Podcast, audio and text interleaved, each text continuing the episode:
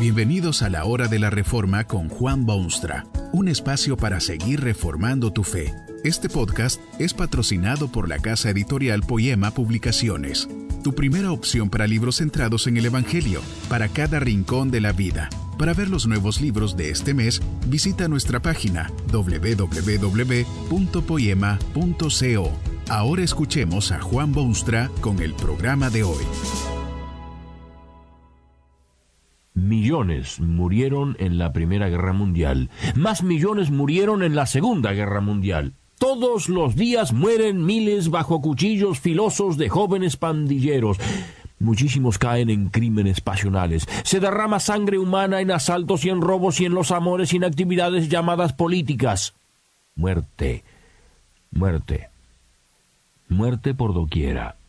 Muerte producida por la mano moribunda y desgraciada del hombre mismo. ¿Por qué no retrae su mano, vuelve su espada a la vaina o el revólver a su funda o el cañón a su depósito? ¿Qué le pasa al ser humano que anda por los caminos del mundo en búsqueda de sangre como la que corre por sus propias venas? Hay homicidios y fratricidios y suicidios y otros tipos más de muerte humana por humanos.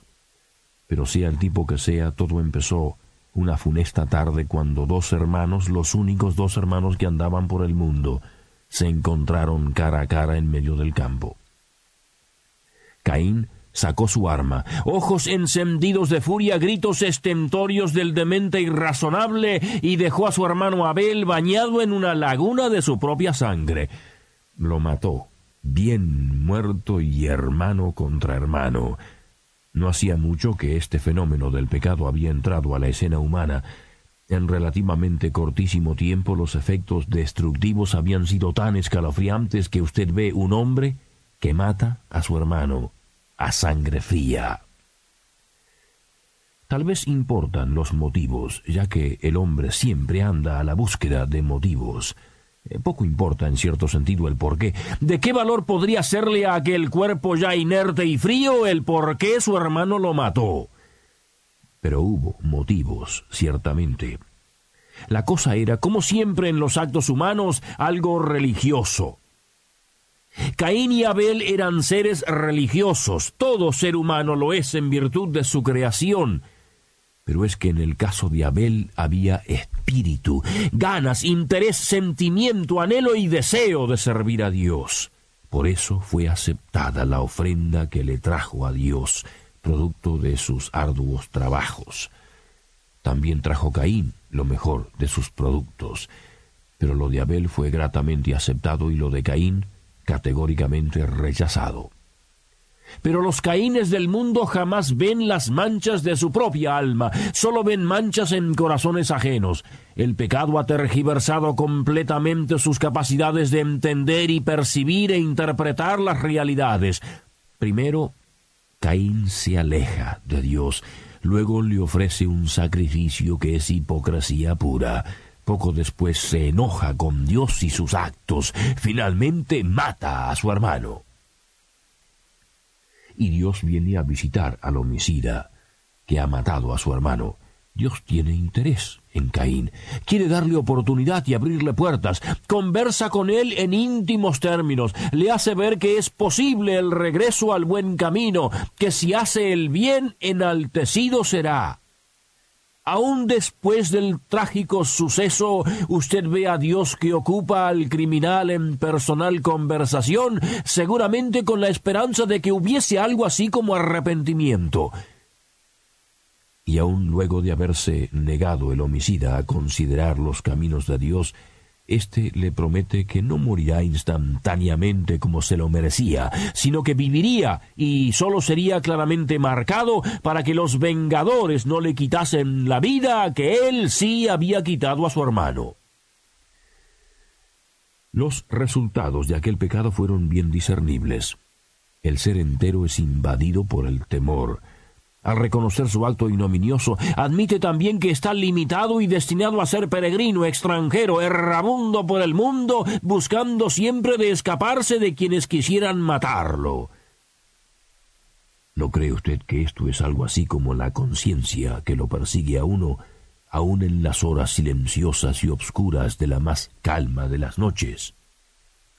Otra consecuencia inevitable de lo acaecido fue una soledad cual jamás había experimentado en su vida.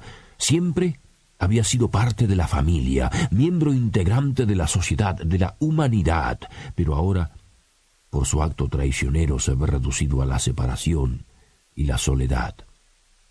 Pero quizá no debería Caín preocuparse demasiado por esa soledad, porque fue en parte la gracia de Dios que se la concedió es derecho divino en su creación que quien derrama sangre, su sangre será derramada, y que quien a espada mata, a espada ha de morir.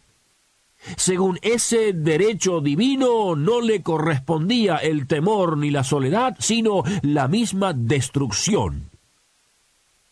Había derramado sangre inocente y había perdido todo derecho a su sangre propia. ¿Por qué se matan los hombres? Hermanos.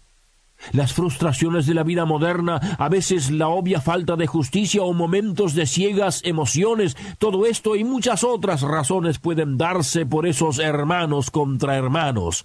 Pero mucho más importante que todo esto es el hecho fundamental del pecado humano, que ha torcido la naturaleza del hombre, que ha deformado sus opiniones y que puede inventarse vanas teorías para cubrir todos sus errores. Los efectos cumulativos del pecado humano son indescriptibles. Imagínese usted que en pocos años, quizá pocos meses nada más, aquellos padres privilegiados que habían conocido la perfección y la dicha total, ven a uno de sus hijos que da muerte a su hermano, observan que el hijo malo sigue viviendo y que el hijo bueno hay que sepultarlo bajo la fría tierra cuánta desolación trae el pecado al mundo. ¿Se imagina el peso del pecado humano a estas alturas, luego de tantos siglos de acumularse y amontonarse y multiplicarse? Si se toma esto en cuenta, puede uno empezar a comprender la situación moderna, con sus calles que son campos de batalla, con sus pasiones que promueven la muerte, con sus opiniones del aborto que justifican la destrucción humana, con guerras y peligros de guerra, con muerte, homicidio, fratricidio, suicidio por todas partes. En estos mismos momentos. Hay mucha gente en cárceles y prisiones que por alguna razón u otra truncaron otra vida que la suya, derramaron sangre humana, se ensuciaron el corazón y ahora viven aislados y tristes, cargados de remordimiento y pesar. Sus vidas tienen aún esperanza y posibilidades, pero no la que quitaron hay aquellos que han hecho alguna cosa similar, pero no se encuentran en celdas. Sus espíritus, sin embargo, están aprisionados, sus conciencias están intranquilas y sus temores aumentan. Lo que hicieron no puede repararse. Viven con las consecuencias funestas de su acto impensado o desesperado. Tal vez usted se felicita a sí mismo que jamás ha matado a nadie, y que ciertamente nadie puede acusarlo jamás de ser un Caín, fratricida u homicida. También deben felicitarlo sus contemporáneos y los que podrían haber sido sus víctimas más probables. Pero, ¿sabía usted que el Hijo de Dios habló palabras muy pertinentes y ciertamente importantes sobre este tema? Son palabras temibles y espantosas en cierto sentido por lo que indican, pero también porque fue Él quien las dijo. Estaba hablando con gente que vivía bajo el dominio de Satanás, el enemigo mortal de Dios en el universo. Dijo Jesucristo que ese Satanás ha sido homicida desde el principio.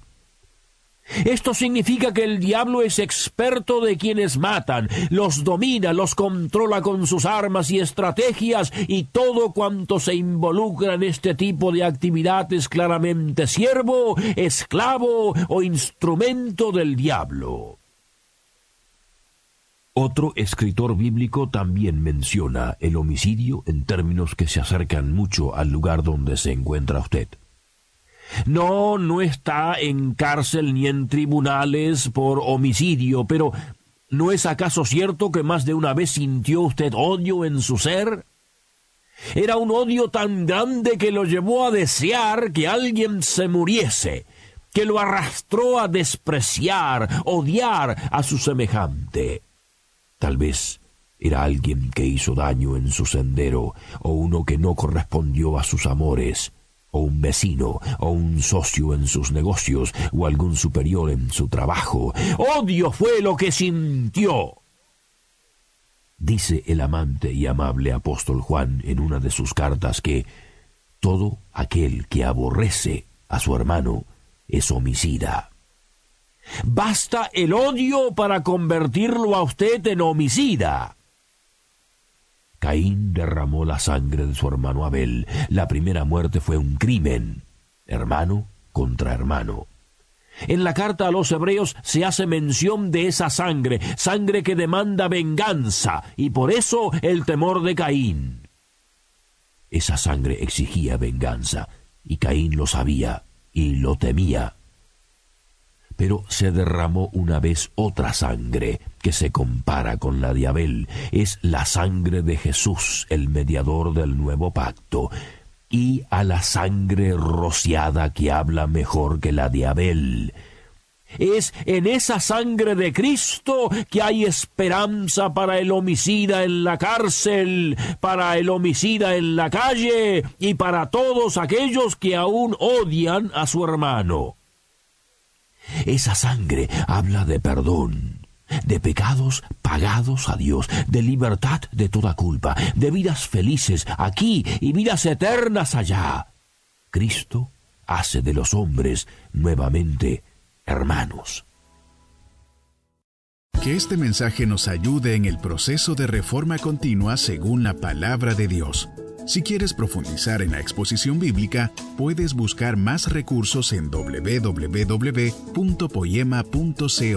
Allí encontrarás libros que te ayuden a entender la palabra de Dios y aplicarla a tu vida. Poema, el Evangelio para cada rincón de la vida. Nos vemos en el próximo episodio de La Hora de la Reforma con Juan Bonstra.